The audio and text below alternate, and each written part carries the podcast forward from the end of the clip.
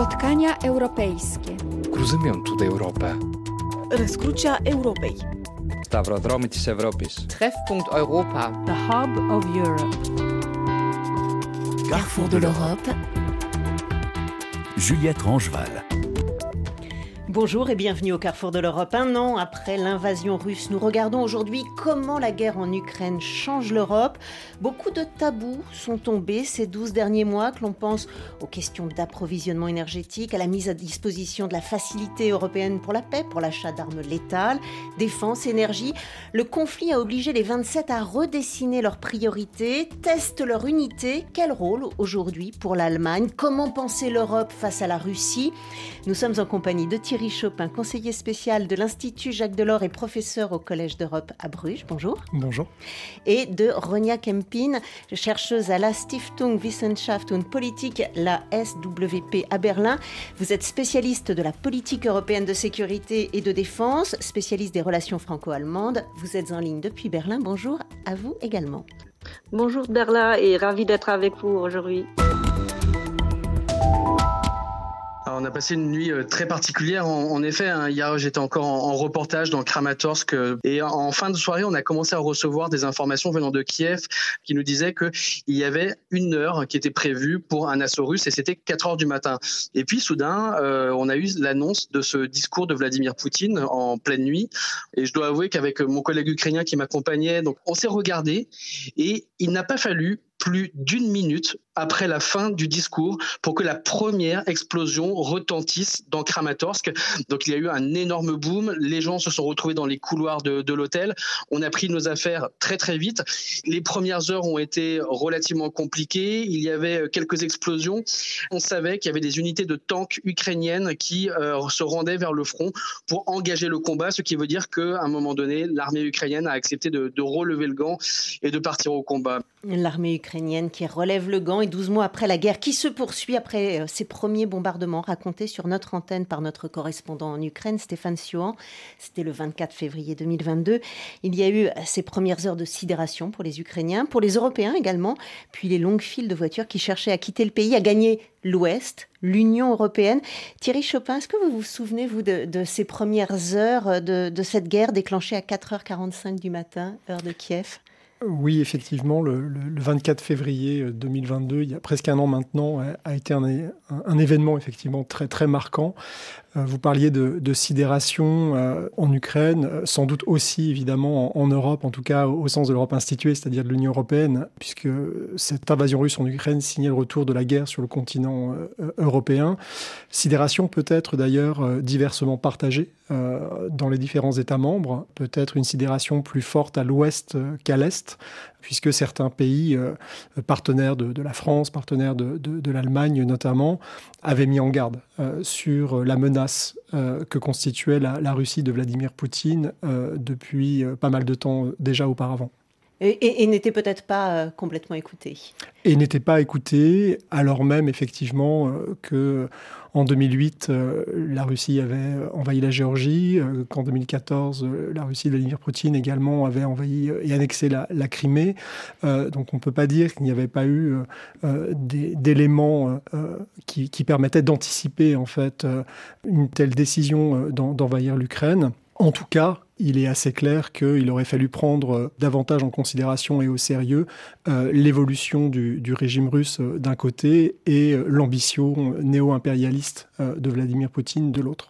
On va en parler de la manière dont cette crise a servi euh, d'accélérateur, d'aiguillon hein, pour l'Union européenne. Ronia Kempin, on est passé euh, côté occidental euh, de la crainte que l'Ukraine s'écroule très vite, juste après l'invasion russe, à une période pendant quelques semaines, quelques mois d'euphorie face à la résistance des Ukrainiens.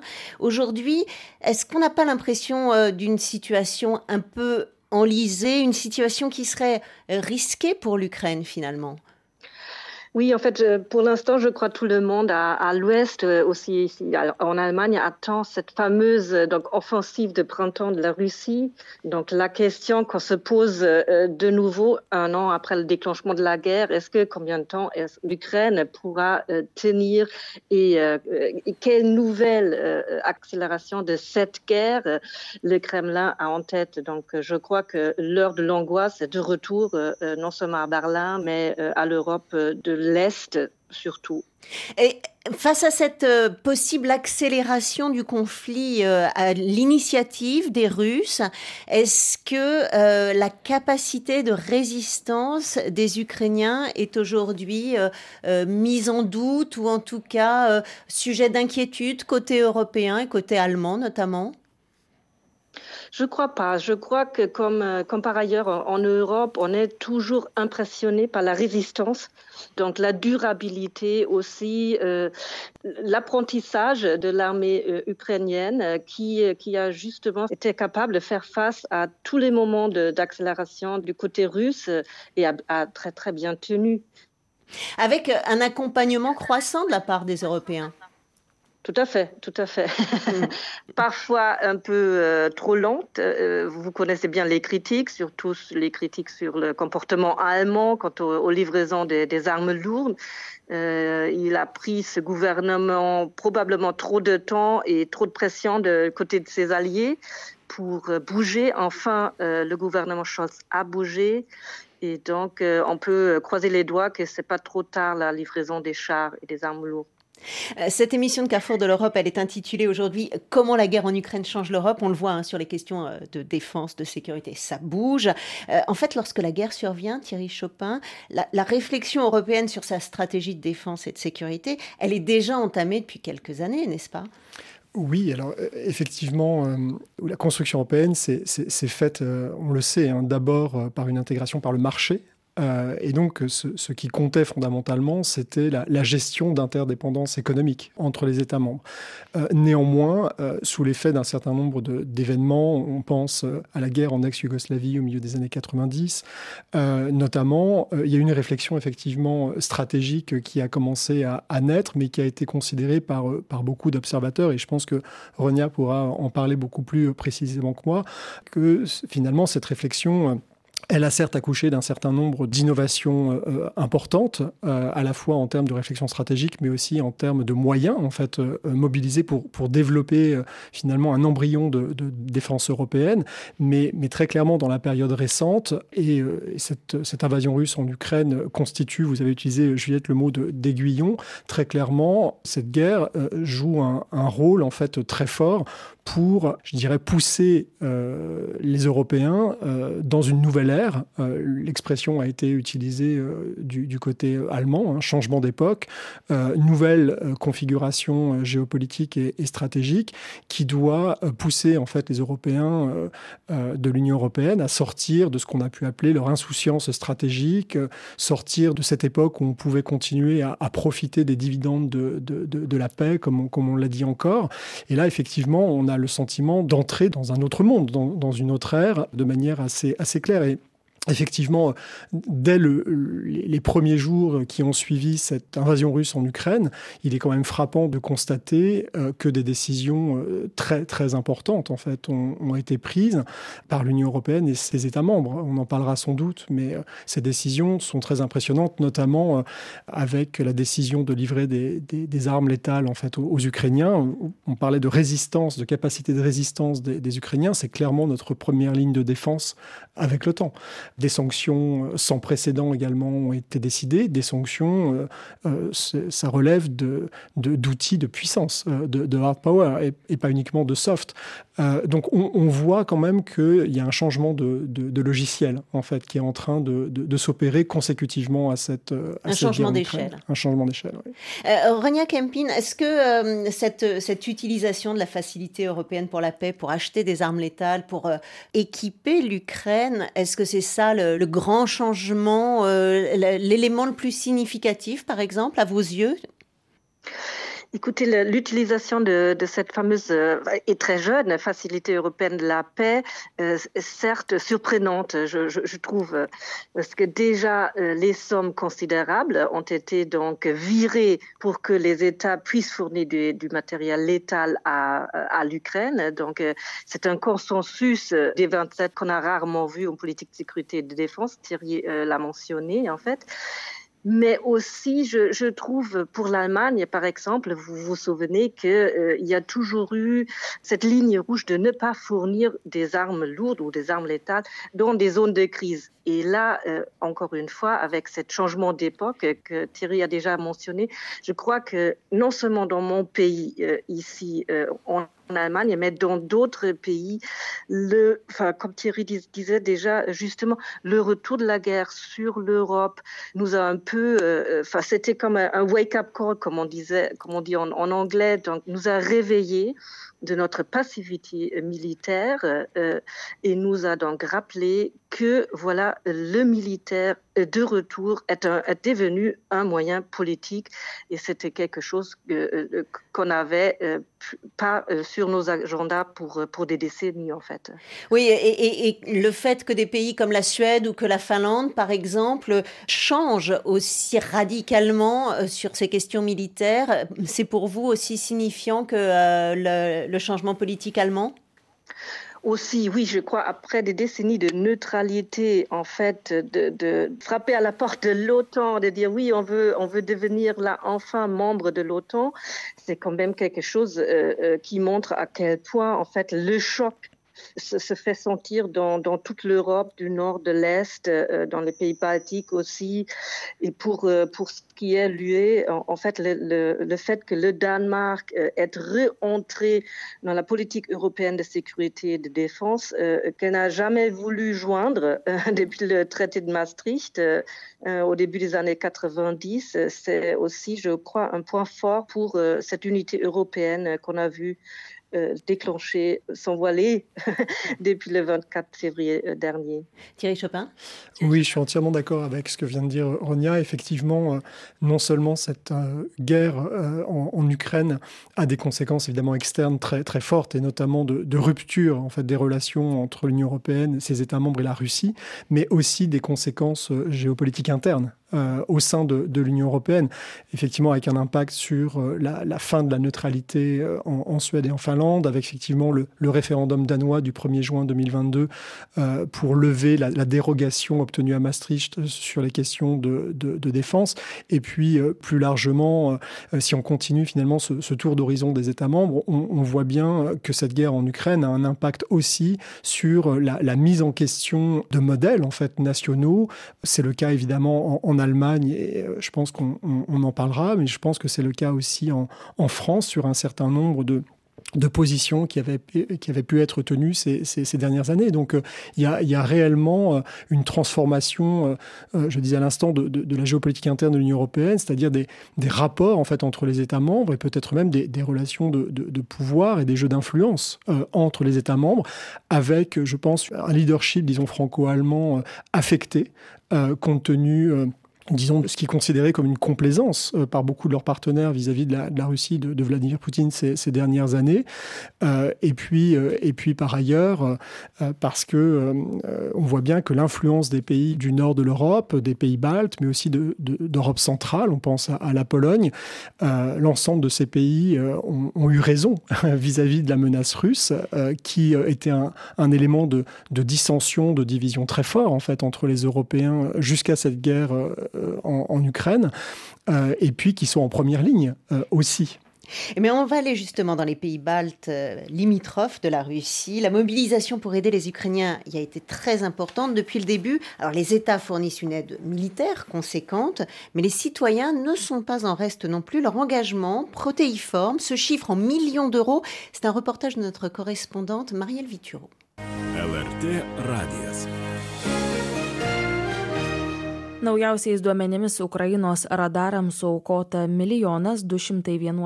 Depuis le 30 janvier, plusieurs fois par jour, la radio publique lituanienne annonce la somme collectée auprès des Lituaniens pour acheter des radars à l'Ukraine.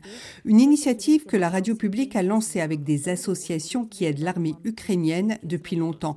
Ruta Putnikene, la coordinatrice de l'action Radarom. Si toutes les associations d'aide collectent de leur côté, ce sera bien fait, bien sûr. Mais ensemble, on peut frapper un grand coup. Notre rôle de média public, c'est de fédérer. D'ailleurs, cela fait partie de nos missions. Nous devons être au cœur de la vie de tout un chacun. Beaucoup d'initiatives sont personnelles, comme celle de Dovile Daguené, une photographe lituanienne. J'ai créé une petite galerie virtuelle avec mes clichés et j'indique que le produit de la vente va directement à des associations de soutien à l'Ukraine. Je pense que les gens donnent de l'argent car ils comprennent que la population ukrainienne a besoin d'aide parce que c'est la guerre. Mais pour eux, c'est aussi une sorte d'investissement. En combattant les Russes, l'Ukraine nous protège aussi. Donner des euros est souvent la meilleure solution car ainsi les Ukrainiens peuvent acheter ce dont ils ont vraiment besoin. Mais les Baltes envoient aussi des tonnes et des tonnes de matériel.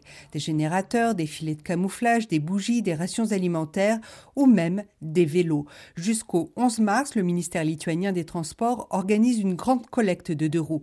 La vice-ministre Agne Vaitsekevichute.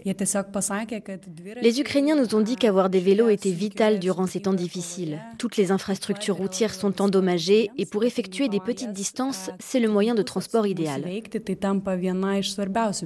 En Lettonie voisine, trois jeunes gens issus du monde des nouvelles technologies et de la publicité ont créé un service appelé Stopify. Il ne s'agit pas de s'abonner à une plateforme musicale, mais de verser régulièrement de l'argent à l'armée ukrainienne. Lancés en novembre, ils sont plus de 5000 à verser, soit 6,99 euros ou 14,99 euros tous les mois. Martis Mikkelsons. Beaucoup de personnes donnent un peu, mais à la fin, cela fait une somme assez considérable. Certes, les Baltes ont déjà beaucoup donné, mais nous avons ce voisin qui agresse les Ukrainiens. Cela nous touche et nous percevons l'urgence de faire encore plus. La guerre a commencé il y a presque un an. Le récent passé soviétique dans les trois pays baltes est l'un des moteurs de l'aide, remarque le psychologue Paulus Krubis. Il est impossible de trouver une famille ici dont un membre n'a pas été tué ou emprisonné ou déporté en Sibérie. Toutes ces histoires sont encore très vivantes et proches. Lors des séances avec mes patients, je constate que ces histoires reprennent de l'importance et les gens comprennent que ce qui s'est déroulé dans le passé ici se répète en Ukraine et peut se reproduire encore. Menace est réelle. Les Baltes aideront jusqu'à la victoire et même après. Dans la région, la lassitude n'a pas sa place, ni non plus la remise en question d'aider les Ukrainiens.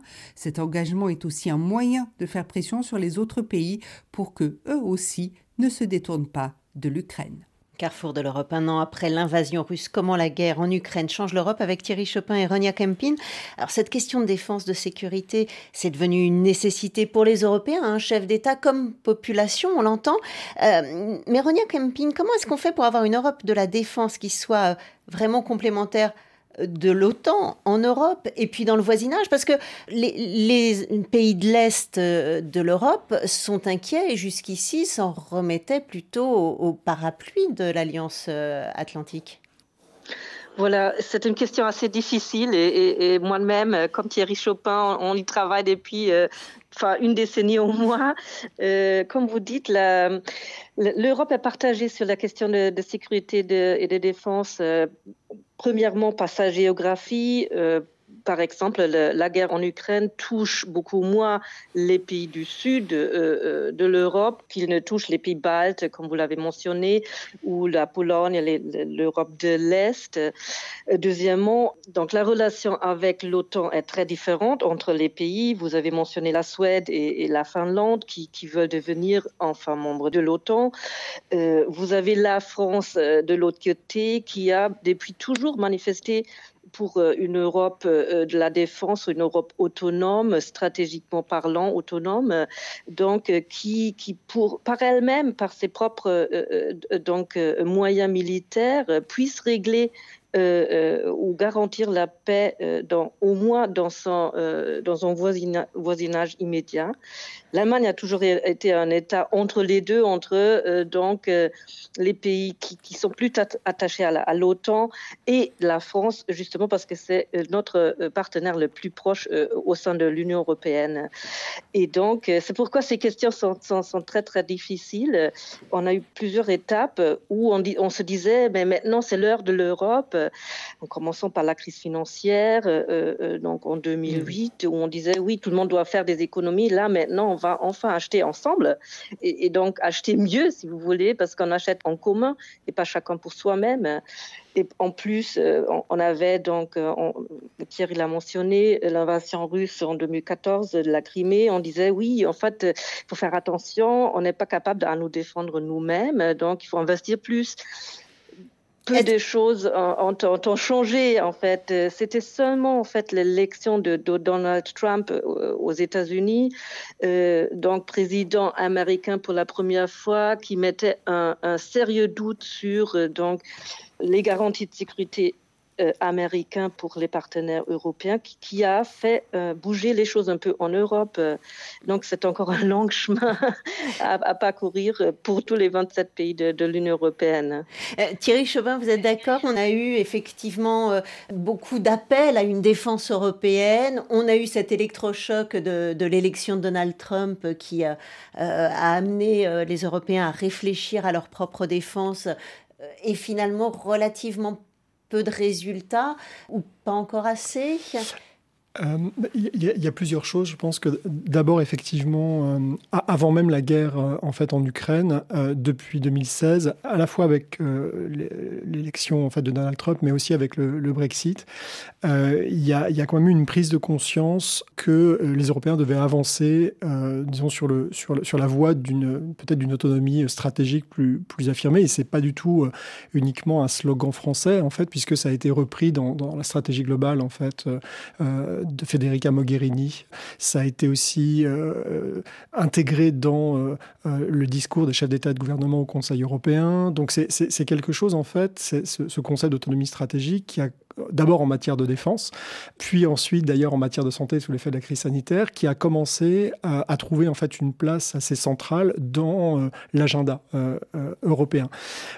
ensuite, effectivement, cette guerre russe en, Ukraine, et c'est là la deuxième chose qui me paraît importante, c'est qu'elle a provoqué en fait une prise de conscience, là cette fois très très concrète, que les Européens devaient renforcer leur sécurité en fait et leur défense. Et en même temps, et c'est là où se noue évidemment l'ambivalence, c'est que cette guerre en Ukraine, euh, elle a aussi euh, refait la preuve de la pertinence en fait de, de l'OTAN. Tout ça d'ailleurs sur fond de renforcement de la cohésion en fait euh, euro-atlantique. Oui, ça, ça, a beaucoup démenti les, les, propos du président de la République Emmanuel Macron qui parlait de, de l'état de mort cérébrale. Exactement.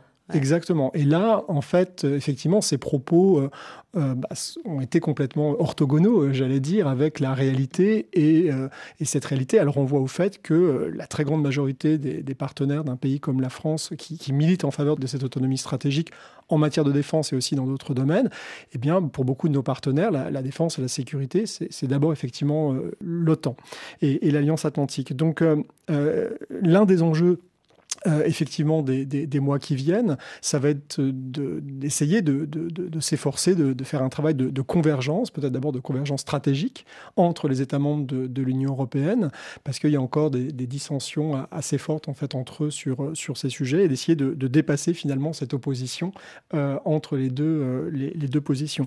Et par ailleurs, peut-être dernier élément, ce travail de convergence, il devra aussi évidemment porter sur un travail de convergence opérationnelle, et là je reviens à la question que Ronia mentionnait très justement euh, des capacités en fait militaires, puisque on sait qu'une des conséquences de cette guerre en Ukraine, c'est d'avoir euh, poussé euh, et même contraint en réalité la plupart des États européens à faire un, effort budgétaire très sensible en matière de, défense. Et donc la question est de savoir évidemment à quoi va servir cet argent, et notamment. et, et est-ce qu'on peut est-ce qu'on peut acheter des armements européens ou est-ce qu'on est euh, encore incapable d'en produire en Europe? Effectivement, il y, a, plusieurs options qui sont peut-être pas complètement incompatibles entre elles. C'est-à-dire, est-ce que cet argent il sert à renforcer, euh, à rénover, euh, à créer des capacités en fait nationales en matière de défense. Est-ce que ça va servir, dans le cadre d'une mutualisation que Ronia mentionnait, des investissements à créer des capacités européennes communes Ou bien est-ce que ça doit conduire les États membres à acheter sur étagère, comme on le dit, auprès d'autres puissances dans le monde et notamment auprès des États-Unis?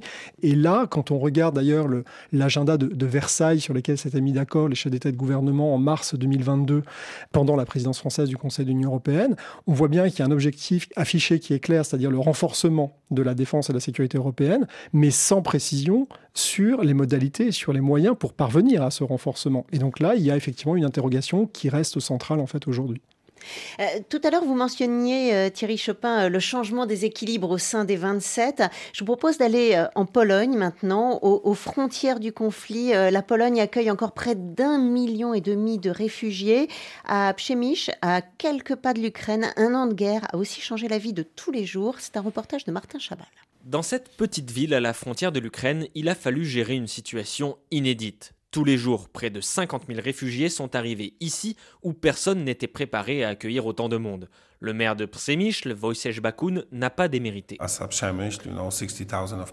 Pour une ville de 60 000 habitants qui a été traversée par près de 2 millions de réfugiés, je crois que nous avons fait ce qu'il fallait. Il a fallu trouver des lieux pour héberger les réfugiés, trouver des places dans les hôpitaux et organiser cette nouvelle réalité. On a pu s'en sortir grâce aux différentes institutions, l'État ou le Haut Commissariat des Nations Unies pour les réfugiés par exemple. On a eu le rôle d'une ville en première ligne. On n'a pas organisé les choses sur le long terme, on a dispatché les gens. Maintenant, le calme revient peu à peu. Je dirais que la situation est comparable à, celle d'il y a 4 ou 5 ans. Mais si ça n'a pas modifié notre manière de faire, ça a forcément changé la mentalité des gens ici.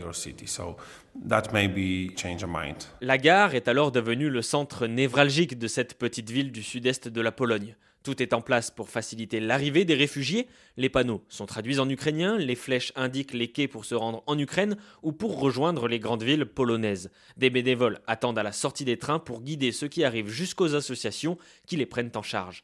Peter coordonne tout le réseau des bénévoles et des traducteurs dans la gare. Quand la guerre a éclaté, il y avait énormément de gens ici, près de 60 000 par jour. Aujourd'hui, c'est assez calme. On tourne autour de 2000 personnes qui partent en Ukraine et arrivent d'Ukraine au quotidien. Il y a un an, la situation était très compliquée. Les gens arrivaient paniqués, parfois sans valise, sans vêtements chauds.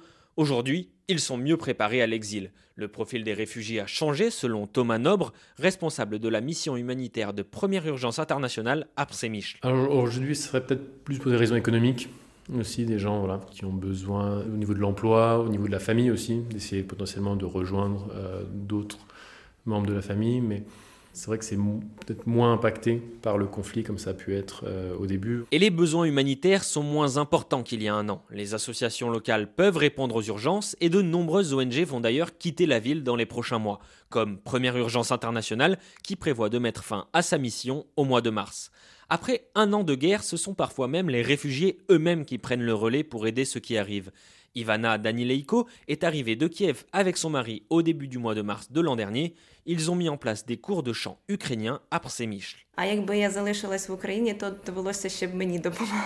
Être ici à Przemysl et y travailler me permet d'aider l'Ukraine et les Ukrainiens. Si j'avais décidé de rester à Kiev, c'est moi qui aurais eu besoin d'aide, du moins financièrement. Et vivre ici me permet de travailler pour mes amis en Ukraine. Je donne de l'argent à ceux qui en ont besoin. J'ai vraiment ce sentiment profond que je participe à l'effort national en vue de la victoire de l'Ukraine. À travers ses cours de musique, Ivana veut défendre la culture ukrainienne, montrer qu'elle est bien différente de la culture russe, n'en déplaise au Kremlin. Elle souhaite aussi créer un pont entre les Polonais de Przemysl et une communauté ukrainienne qui s'est largement agrandie depuis un an et qui participe aujourd'hui à la vie de la ville. Ronia Kempin, euh, en écoutant ce reportage en, Pologne, on, s'aperçoit que ce, pays qui était euh, un peu... Euh, à la marge de l'Union européenne, en tout cas, euh, euh, qui était euh, parfois même le, vilain petit canard de l'Union européenne quand on pense à, l'équipe qui est aujourd'hui au pouvoir et à ses relations avec les institutions à Bruxelles. On voit que ça change. Les relations ne sont pas forcément très bonnes entre Berlin et Varsovie. Ça aussi, ça change aujourd'hui? Côté allemande, je, je, trouve que les relations sont toujours assez tendues entre l'Allemagne et la Pologne plutôt côté polonais, parce qu'avec les élections vues là en Pologne cette année, euh, le temps a, euh, encore une fois été haussé par le gouvernement euh, polonais. Aussi, on constate que le gouvernement, bien que la Pologne joue un rôle clé là dans la guerre, comme vous l'aviez dit, la, société civile est, est super engagée, aide beaucoup. Mais le gouvernement, à, notre avis, je crois, ici à Berlin, n'a pas tellement changé son attitude euh, vers, euh, vers l'Union européenne et l'intégration européenne. Elle veut toujours une autre Europe, une Europe différente à celle que veut construire Berlin et Paris, par exemple. Donc, les relations euh, entre Berlin et Varsovie restent tendues c'est un partenaire euh, toujours euh, difficile pour nous. Est-ce que euh, justement, du fait de la guerre, ça donne un autre poids aujourd'hui aux Polonais pour peser sur cet autre projet européen qu'ils auraient ou pas, Thierry Chopin?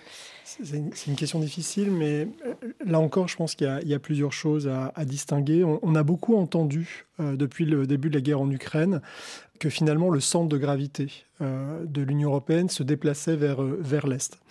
Il est clair d'un côté que euh, l'influence effectivement d'un pays comme la Pologne, mais aussi, comme on l'a dit tout à l'heure, de, pays plus petits démographiquement, au nord, mais aussi dans les pays baltes, l'influence de ces pays en fait s'accroît. Euh, sous l'effet de, cette guerre. Euh, et notamment, cette influence, elle se renforce aussi en contrepoint euh, d'un leadership à la fois français et allemand qui me semble avoir été affecté et peut-être affaibli, non seulement par un certain nombre de choix qui ont été faits du côté allemand et dont on voit bien que les, principaux piliers de, ce qui constitue, entre guillemets, le, modèle allemand, je pense évidemment en, en matière de défense, mais je pense aussi en matière de politique énergétique, ces piliers sont mis en question en fait par cette guerre en Ukraine et, du côté français parce que euh, finalement, même si cette guerre, elle, semble renforcer la pertinence de l'agenda euh, français en matière de souveraineté européenne pour une part, ce qui est vrai, je pense que les effets positifs de ce point de vue-là ont été contrebalancés par un positionnement français euh, incarné par le président de la République, mais en réalité un positionnement français traditionnel vis-à-vis d'un certain nombre de sujets fondamentaux, comme la relation aux États-Unis, comme la relation à la Russie, et aussi le rapport en fait à l'élargissement à venir de l'Union européenne à un pays comme l'Ukraine. Donc euh, là-dessus, c'est vrai qu'il y a un renforcement de l'influence des, pays euh, dont, on parle en Europe centrale, mais aussi au nord et dans les pays baltes. En même temps, est-ce que le centre de gravité en fait a complètement euh, changé? Et donc est-ce que ça permet à ces pays, notamment un pays comme la Pologne, de, pousser son agenda d'une autre Europe en fait qui ne serait plus une Union européenne bâtie autour d'un projet d'intégration comme ça a été le cas jusqu'à l'euro, mhm. mais qui serait en fait simplement une alliance d'États-nations souverains je ne le crois pas, parce qu'il me semble que si on parle de centre de, gravité, le poids euh, à la fois euh, démographique, alors non seulement de la France, de l'Allemagne, mais auquel on peut ajouter euh, l'Espagne, l'Italie, je veux dire, quand on prend les autres grands pays démographiquement de l'Union européenne, on arrive à, plus de 250 millions d'habitants, c'est-à-dire plus de la moitié de la population de l'Union européenne. De la même manière, le poids économique et, financier de, ces pays reste évidemment très important. L'Allemagne et la France, c'est à peu près la moitié ou, ou un peu moins de la moitié du PIB euh, de la richesse en fait de la zone euro. Donc je pense que ce sont quand même des éléments euh, qu'il faut continuer à prendre en, considération pour analyser ces, évolutions, ces transformations géopolitiques internes et ces jeux d'influence entre les, pays membres. Donc voilà, j'aurais une analyse peut-être plus, plus prudente euh, que ce qu'on entend peut-être habituellement.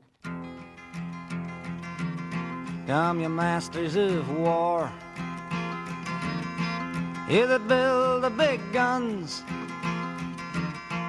Here that build the death planes. Here that build all the bombs. Here that hide behind walls. Here that hide behind discs.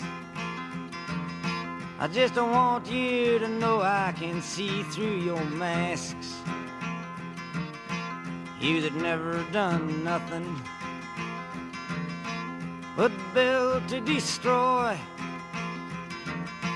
You play with my world like it's your little toy. You put a gun in my hand and you hide from my eyes. Carrefour de l'Europe, Juliette Rangeval. And you turn and run farther when the fast bullets fly? Bob Dylan, Masters of War, dans Carrefour de l'Europe, avec Thierry Chopin, conseiller spécial de l'Institut Jacques Delors, et Ronia Kempin euh, de la SWP à Berlin.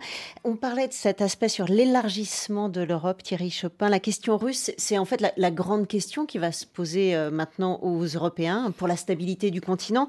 Est-ce que ça ne change pas au fond le projet européen qui a été construit au sortir de la Deuxième Guerre mondiale, euh, quand c'était la, question allemande qui structurait un peu la, pensée euh, de ces Européens je, pense que le, projet européen, euh, depuis plus de 70 ans maintenant, c'est un projet de stabilisation politique et géopolitique en fait du continent. Alors certes d'abord à l'ouest euh, jusqu'à la fin des années 80, début des années 90, c'est-à-dire jusqu'à la chute du mur et, à l'effondrement de l'Union soviétique en, 91. Et puis évidemment, euh, avec une question allemande très importante dans ce contexte-là, euh, avec la réunification en, 90. Et donc, je crois que ce projet en fait de, stabilisation géopolitique, en fait, il est, il est, il est toujours finalement d'actualité parce qu'effectivement, ce que met en jeu cette, cette guerre en Ukraine, c'est à nouveau la question de la stabilité géopolitique et de la, stabilisation des marges orientales, en, réalité, du, du continent, avec presque par analogie, même si évidemment les circonstances sont, complètement différentes, puisqu'on parlait de, fin de l'histoire en, 89 et, qu'on assiste au retour du tragique de l'histoire euh, euh, depuis un an.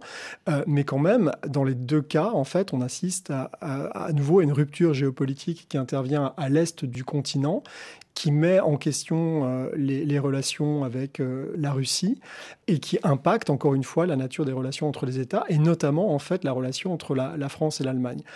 Et donc, effectivement, la, question de l'élargissement est une question fondamentale parce que cette guerre en Ukraine, elle pose la question des, limites géopolitiques et des frontières de l'Union européenne. Et je crois que c'est toute l'importance à la fois, effectivement, de la candidature de, l'Ukraine à l'adhésion à, l'Union européenne, mais aussi du projet de, communauté politique européenne euh, qui avait été proposé par le président Macron euh, le 9 mai dernier au, Parlement européen.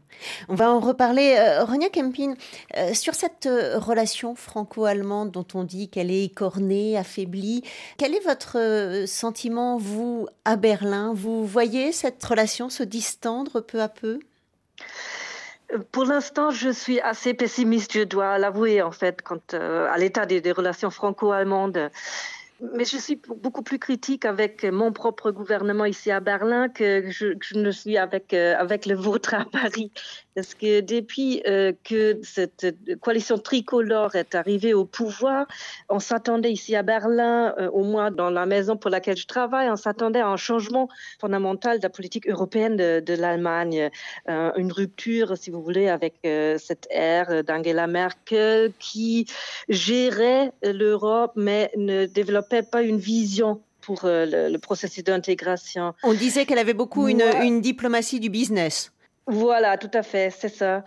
Et là, ce qu'on a vu euh, donc depuis décembre 2021, euh, donc l'arrivée au pouvoir de cette coalition donc feu tricolore, c'est que justement ce gouvernement a joué à plusieurs reprises le cavalier seul, a même laissé Paris un peu de côté quant à ces décisions, euh, donc euh, des 100 milliards pour l'armée, euh, la Bundeswehr, les 200 milliards pour alléger en fait les coûts de ce changement de politique de provision énergétique allemand. Ça sont des signes rarement vus euh, dans les relations franco-allemandes qu'on était ensemble, que la délégation allemande repart à Berlin et annonce justement le lendemain que voilà, on va verser 200 milliards d'euros pour les consommateurs euh, allemands afin de euh, oui, d'alléger les factures de, voilà, d'électricité, d'énergie, voilà. Avec de mauvais rapports en plus, apparemment, entre le président Macron et, le chancelier Scholz. en tout cas, le courant n'a pas l'air de passer très bien entre les deux hommes. Oui, peut-être que Thierry là aussi a, quelques idées là-dessus, mais vous avez raison. En fait, euh, ce qui est toujours euh, intéressant et, même marrant, si vous voulez, en quelque sorte, dans les relations franco-allemandes, c'est d'un côté, euh, on a des relations qui sont extrêmement étroites. Enfin, on se parle tout le temps dans les bureaucraties, on a des échanges, donc on sait pratiquement tout de l'autre. En même temps, ce qui joue toujours au bout du compte, c'est la relation entre les deux leaders, donc le président de la République française et le chancelier, la chancelière allemande. Si les deux sont pas d'accord et donnent pas à leur bureaucratie donc cet esprit du franco-allemand, ça va mal entre les deux pays. Donc euh, oui, vous avez tout à fait raison. Les deux figures, donc pour l'instant Scholz et Macron, et la façon dont ils s'entendent euh, mutuellement euh, jouent un, rôle, un rôle extrêmement important dans, le, dans les relations de nos pays. Thierry Chopin. Oui, je partage aussi euh, cette impression, en tout cas, hein, puisqu'on n'est pas dans le, cœur euh, de, leur relation, mais, euh, mais c'est vrai qu'il y a, d'abord une différence de personnalité, hein, visiblement. Un président français qui, qui parle beaucoup, qui fait de grands discours, parfois très hyperbolique. Euh, et puis du côté du, chancelier allemand, Olaf Scholz euh, est, plutôt euh, quelqu'un visiblement qui, ne parle pas beaucoup, qui est plutôt réservé. Par ailleurs, c'est vrai qu'il y a aussi peut-être une différence, et j'évoquais tout à l'heure le, le moment 89, 90, 91. François Mitterrand et Helmut Kohl, en fait, se connaissaient déjà en fait de longue date. Euh, à ce moment-là. Donc ça pouvait aussi peut-être faciliter hein, ce travail de convergence qui a pu d'ailleurs conduire au, compromis euh, sur Maastricht, la, mise sur les rails de la création de l'euro, etc. Là, il y a peut-être besoin aussi euh, de temps. alors même s'il y a urgence, il faudrait évidemment que les deux dirigeants puissent s'entendre, mais il y a, peut-être un besoin de temps à ce niveau-là. Alors ensuite, on a pu assister évidemment il y a quelques jours à un réinvestissement, je dirais, symbolique et politique assez fort dans le, le en fait des célébrations du 60e anniversaire du, traité de l'Élysée. Fort heureusement, euh, c'était absolument, absolument nécessaire. Euh, par ailleurs, peut-être, euh, puisque Ronia a mis l'accent sur la position de l'Allemagne, peut-être un mot sur les, positions françaises. Pense que effectivement le modèle français est sans doute moins mis en question en fait que le modèle allemand par cette guerre en Ukraine, mais malgré tout, effectivement, euh, je pense que cette guerre, elle doit conduire la France à un réexamen de, sa politique russe. Euh, beaucoup d'observateurs le disent ces derniers jours, mais, je crois que c'est tout à fait juste. Ce que montre aussi cette guerre en Ukraine et, la pression exercée sur les, sur les deux pays, sur la France et l'Allemagne, c'est quand même la, mise en lumière euh, et crue de contradictions très fortes en fait dans leur politique énergétique en matière de sécurité et de, et de défense. Donc là, il y a, vraiment besoin d'opérer un travail là aussi de convergence d'abord entre les deux pays. Modèle allemand, modèle français, mise en question. Euh, la guerre en Ukraine met les gouvernements nationaux sous pression. Dans certains cas, l'attitude à adopter vis-à-vis de Moscou divise et fragilise les exécutifs. C'est l'œil européen de Franceline Beretti. Avant le 24 février 2022, la Pologne et les États baltes étaient traités avec beaucoup de condescendance par les grands pays européens. Leur crainte vis-à-vis de Moscou était vue comme de la paranoïa héritée de l'histoire soviétique. La Russie, je prends le pari, n'envahira pas l'Ukraine. Évidemment, maintenant on les écoute un peu plus. Mais certains pays n'ont pas attendu ça. Il n'y a par exemple aucune faille dans le soutien de la Grande-Bretagne à Kiev. Le 10 Downing Street a connu trois premiers ministres en un an, mais chez les Tories, personne n'a dévié de la ligne.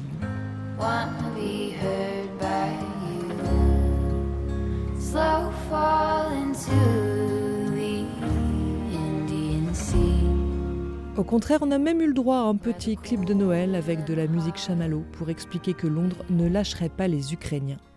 Le gouvernement anglais en fait un argument politique fort.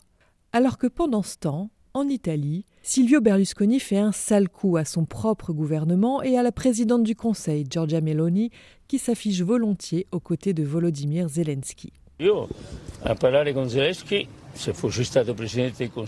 Moi, si j'avais été président du Conseil, je n'aurais jamais été parlé à Zelensky parce que, comme vous le savez, nous assistons à la dévastation de son pays et à la tragédie vécue par ses soldats et les civils.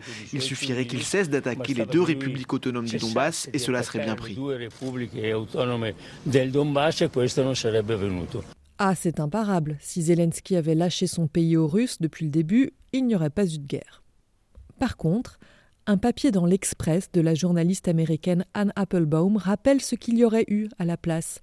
Zelensky et tous les opposants à Moscou assassinés, des camps de concentration et de torture partout dans le pays pour faire taire les voix divergentes, les livres en ukrainien retirés des écoles, des bibliothèques, et la Pologne et les pays baltes se préparant à leur tour à une invasion.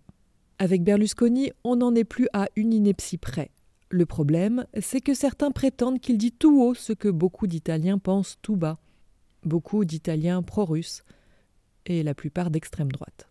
En Allemagne, c'est différent. Le gouvernement d'Olaf Scholz est aussi fragilisé par la guerre en Ukraine parce que le parti du chancelier, le SPD, est très précautionneux avec Moscou, contrairement à ses alliés, comme l'explique la correspondante de France 24. Il y a d'un côté les partenaires minoritaires du gouvernement, les libéraux et les écologistes qui sont clairement euh, favorables à la livraison de ces chars et qui ne s'en cachent pas. Et puis, il y a de l'autre côté le chancelier euh, Olaf Scholz qui n'a toujours pas pris de décision car son parti, euh, le Parti social-démocrate, lui est très partagé, très hésitant. Cette peur de rentrer dans la guerre se comprend.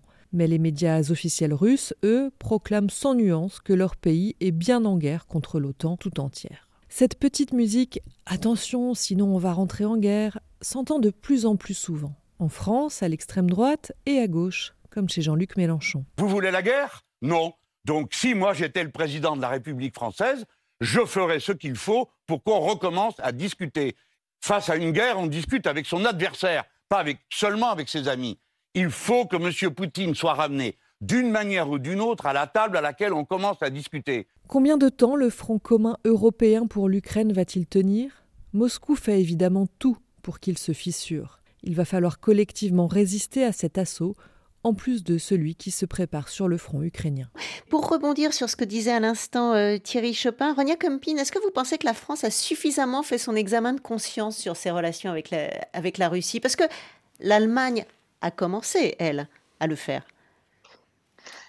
Oui, je crois que c'est un autre élément qui explique que les, les relations euh, ont euh, en fait du, mal à, démarrer pour l'instant. C'est justement, comme vous, dites, côté allemand, on a l'impression que euh, la France n'a pas euh, encore, euh, une fois pour toutes, réglé ses affaires avec la Russie.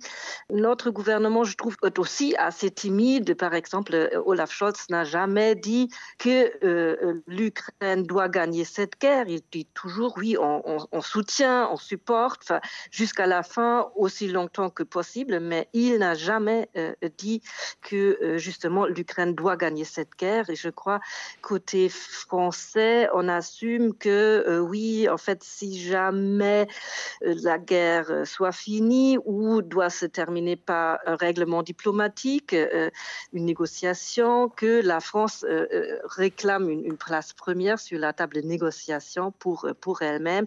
Et ça aussi, je crois, ça freine un peu non seulement les relations franco-allemandes, mais aussi la position de la France au sein de l'Union européenne, parce que c'est justement cette méfiance qu'elle doit faire disparaître pour être beaucoup plus acceptée, à mon avis, dans les pays baltes et les pays de l'Europe de l'Est. Oui, on, dit que la, phrase d'Emmanuel Macron euh, sur il ne faut pas humilier la Russie, même si euh, il est revenu dessus un petit peu après en disant que euh, l'Ukraine ne pouvait pas perdre cette guerre, on dit que ça a beaucoup choqué les partenaires européens de la France. Rania Kempin? Oui, je crois que c'était assez maladroit quand même. Si vous avez raison, il, était revenu sur cette phrase. Il est beaucoup plus pro-ukrainien. Là, du coup, euh, aussi, euh, le discours qu'il a donné pour la nouvelle année, je crois que c'était un changement de ton, de, de, son assez considérable. Mais il faut encore un euh, petit peu de temps, peut-être. peut-être, oui. Thierry Chopin, le mot de la fin. Oui, je pense que en fait cette guerre, elle conduit différents pays membres de l'Union européenne et surtout certains d'entre eux, et je pense que c'est le cas pour la France et l'Allemagne, à un ajustement, voire une adaptation parfois très très brutale en fait d'un certain nombre de, de, principes qui ont été au cœur de, leur politique en fait euh, européenne ou vis-à-vis de, la Russie. Et, je pense qu'effectivement c'est le cas pour un pays comme la France. on ne peut pas dire effectivement en pleine guerre en Ukraine, il faut pas humilier la Russie. Il faut encore plusieurs mois plus tard donner des, des garanties de sécurité en fait à, la Russie. Donc là, il y a, il y a besoin vraiment d'un examen de conscience, effectivement, et, d'une clarification, en fait, du rapport, en fait, de, notre pays à, au moins trois éléments fondamentaux, c'est-à-dire, un, le rapport aux États-Unis, deux, le rapport à la Russie, et trois, le rapport à l'élargissement. Merci. Carrefour de l'Europe avec Thierry Chopin, conseiller spécial de l'Institut Jacques Delors. Euh, vous êtes professeur également au Collège d'Europe à Bruges et Ronja Kempin, chercheuse à la SWP à Berlin, spécialiste de la politique européenne de sécurité et de défense, des relations franco-allemandes, à la réalisation Ludivine Amado. Vous pouvez réécouter l'émission sur votre plateforme de podcast et bien sûr vous abonner. À bientôt.